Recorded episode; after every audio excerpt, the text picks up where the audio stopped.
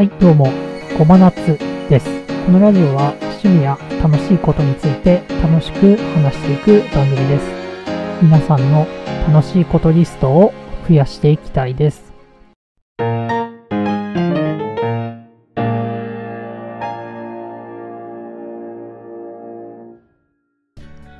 今回は一番好きなフリーゲームについて話そうと思います。私が一番好きなフリーゲームはアルマゲストオーバーチュアサードエディションというゲームです。Windows 10で動作確認済みなので今でも動きます。作者は六月美勝さんです。ジャンルはスペースオペラです。宇宙が舞台の SF 国取りシミュレーションですね。三国志とか信長の野望みたいなものになります。惑星が都市ですね。戦闘は部隊を編成して出撃します。戦艦とメンバーを配属します。クリア条件は自国に対して外交的脅威がなくなることです。具体的には自分の国と同盟国だけになればいいですね。なので滅亡させるであったり同盟するということになります。プレイ内容によってエンディングが変わって10種類あります。このゲームの良いところを挙げていくんですけど、まず、グラフィックが綺麗なんですよね。このゲーム、配布開始されたのはなんと2006年なんですね。14年前なんですよ。なんですけど、今でも問題なく遊べるグラフィックです。今でも大丈夫ということでわかると思うんですが、当時はかなりの衝撃でした。とても絵がいいです。次に、豊富なイベントと舞台設定と練り込まれた世界観になります。とにかく世界観がいいんですよね。でも作者さん自体が、私は設定中だと公言しているように、設定がすごい多いんですよね。プレイできるシナリオは5つあるんですけど、その中の一つとして、物語の始まりになったイリアスの悲劇という事件を追体験するシナリオがあります。イリアスという惑星に革命軍の国があったんですけど、帝国である地球連邦が惑星がめちゃめちゃになるまで攻撃したんですね。その事件によって、イリアスの経済規模がすごく小さいんですよね。惑星を破壊したってことで。一つ一つの惑星に治安規模と経済規模が設定されているんですけど、その経済規模が破壊攻撃によってとても小さいという設定も守られているものになります。帝国である地球連邦なんですが、この国キャラの能力が全体的に低いんですね。これは腐敗を示しているんじゃないかなという考察もできます。でこのイリアスの悲劇の攻撃をした部隊の部隊長の方は反省して隠居しているという設定です。このシナリオは実際に滅亡させられるイリアスの国もプレイできるんですけど、その国はとても強い軍事技術を持ってることがわかるんですね。これが原因なんじゃないかなっていうことも考えられるんですけど、まあ、考察の域を出ないですよね。答えはないので。このようにいろいろな謎があって、ストーリーの考察の違いもあります。で各国に立場があって参戦理由も違うんですよね。国として宗教の国であったり、地球連邦の帝国で小さい国もあったり、貴族の国もあったり、マフィアの国もあります。それぞれの国に3種類の主義が設定されていて、革命と保守と中道があります。あと孤立っていうのもあるんですけど、同じ主義だと有効度が上がりやすくて、革命と保守は相反するので、お互いに有効度が上がりにくいという設定もあります。それぞれの国に元になった実在の国があるんですね。宗教の国は、バチカンとか日本とかですね。帝国に従ってる国もあるんですけど、それが、いかにもインドみたいな格好をしてたり、研究者がいっぱいいる国があるんですけど、日和見主義の、そこは、ま EU なんじゃないかなとか言われてます。で次に、セリフがかっこいいんですよね。国ごとに外交があるので、ま、宣戦布告であったり、講和を受け入れる、逆に講和を拒否する、で、同盟を締結するとき、同盟を拒否するとき、あと本国を攻められたときですね。国家元首全員にそのセリフが設定されてます。すごいかっこいいセリフを言うんですよね。さらにそれぞれの国家元首の人柄がわかるんですよね、そのセリフを見ると。このセリフ見るだけでも面白いです。で好きなイベントの話をするんですけど、3種類の主義って言ったんですけど、国を滅亡させるであったり、宣戦布告をすると、波動値が上がるんですよね。軍事的に世界を征服していく時のあの波動ですね。が高まると、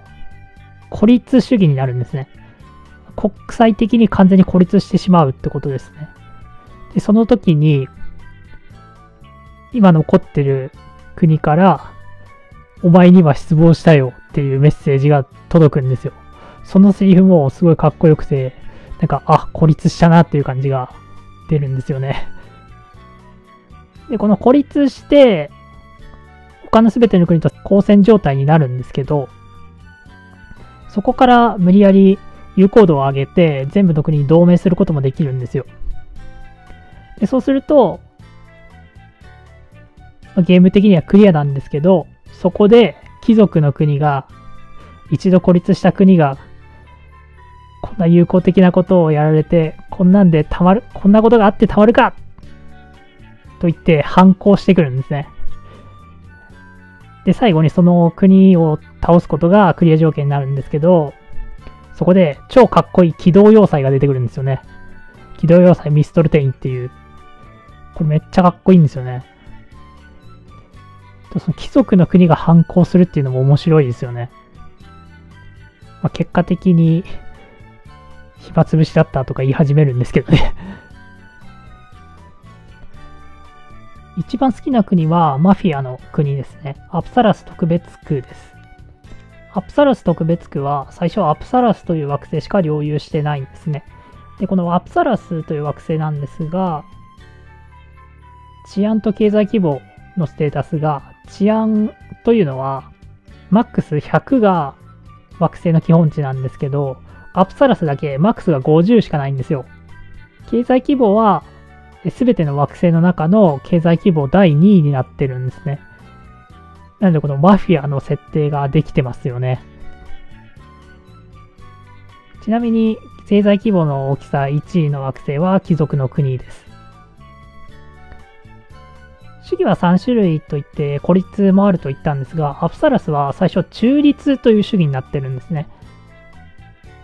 なので、どことも交戦してないし、有効もしてないというところなんですけど、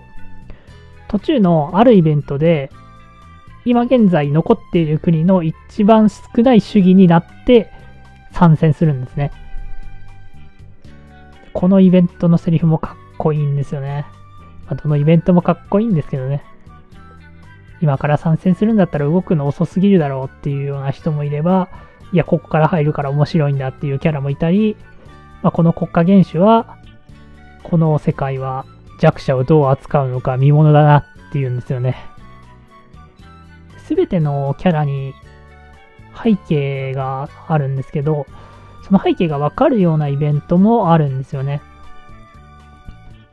特定のキャラと会うと能力が上がったり、同じ舞台に編成すると舞台の能力が上がったり、特定のイベントが見れたりします。キャラ能力なんですけど、まあ、大国ほど鹿の能力が低いというところがあります。この物語の主人公と思われるキャラがいるんですけど、そのキャラは超人的な能力ですね。本当にマックスに近い能力持ってて、そういう設定を見るのも面白いですね。ちなみにイベントは40ぐらいあります。で、次に難易度の話なんですけど、難易度は3種類あって、イージーとハードとルナがあります。ルナはもうめちゃくちゃ難しくて、ゲームバランスがおかしいぐらいの難しさになります。実際イージーでやってるだけですごい楽しいんで、まあ、イージーでやってみてほしいですね。で、慣れてきたらハード。まあ、ルナはこんなできるわけねえだろうって言いながらプレイするものだと思ってます。すごく頑張ればクリアできますけどね。で、戦艦についてなんですけど、戦艦全部で13種類ぐらいあります。それぞれに固有のグラフィックと能力値があって、そこもすごいですよね。で、技術開発して、戦艦をカスタマイズすることができます。この技術なんですけど、各国固有の技術があるんですね。その技術を積みたいときに、特定のエンディングでクリアすることで、その技術の引き継ぎができるんですね。技術ではなくて、技術を搭載した機体の設計データを引き継ぐことになります。最初に言ったイリアスの悲劇の国なんですけど、あの国の技術を引き継ぐためのデータを作りたいときは、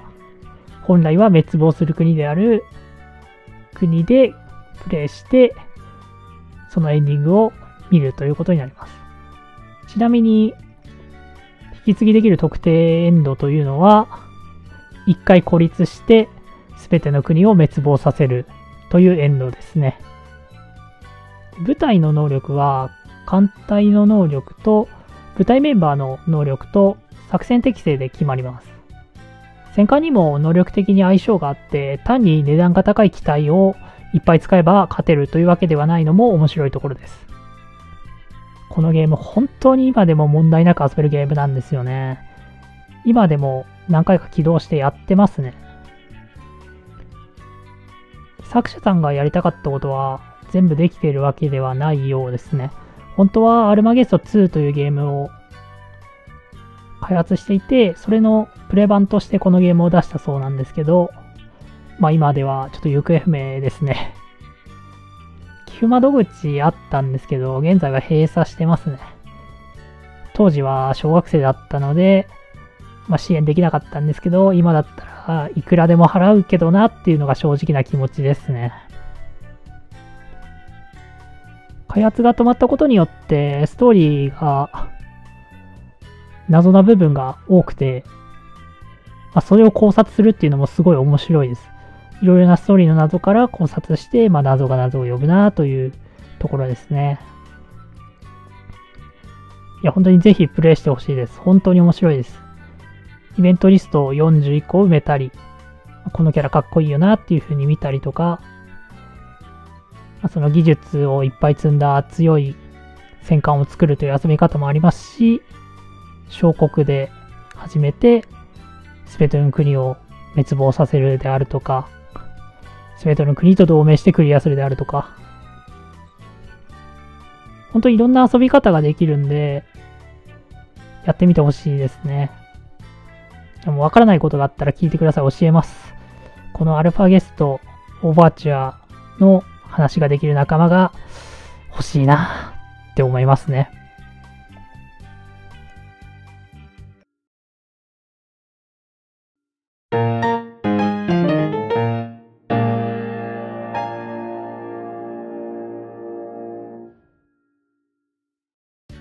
このポッドキャストに関する感想、ご意見、ツイッターでハッシュタグ雑ホビエームでつぶやいてください。漢字の雑、カタカナのホビ、アルファベットの AM です。いただいたご意見から次の話題を作って話していければいいなと思っております。それではこの辺でありがとうございました。